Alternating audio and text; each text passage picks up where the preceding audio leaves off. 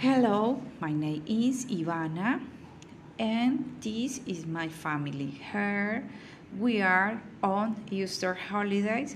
It is Antó in the norte of Santander, que Playa de Belén. Its climate is cold but day white, very pleasant. The woman was glass Eh, is my mother. She has a bat and Santiago jacket. My sister is the one with a curua color bush.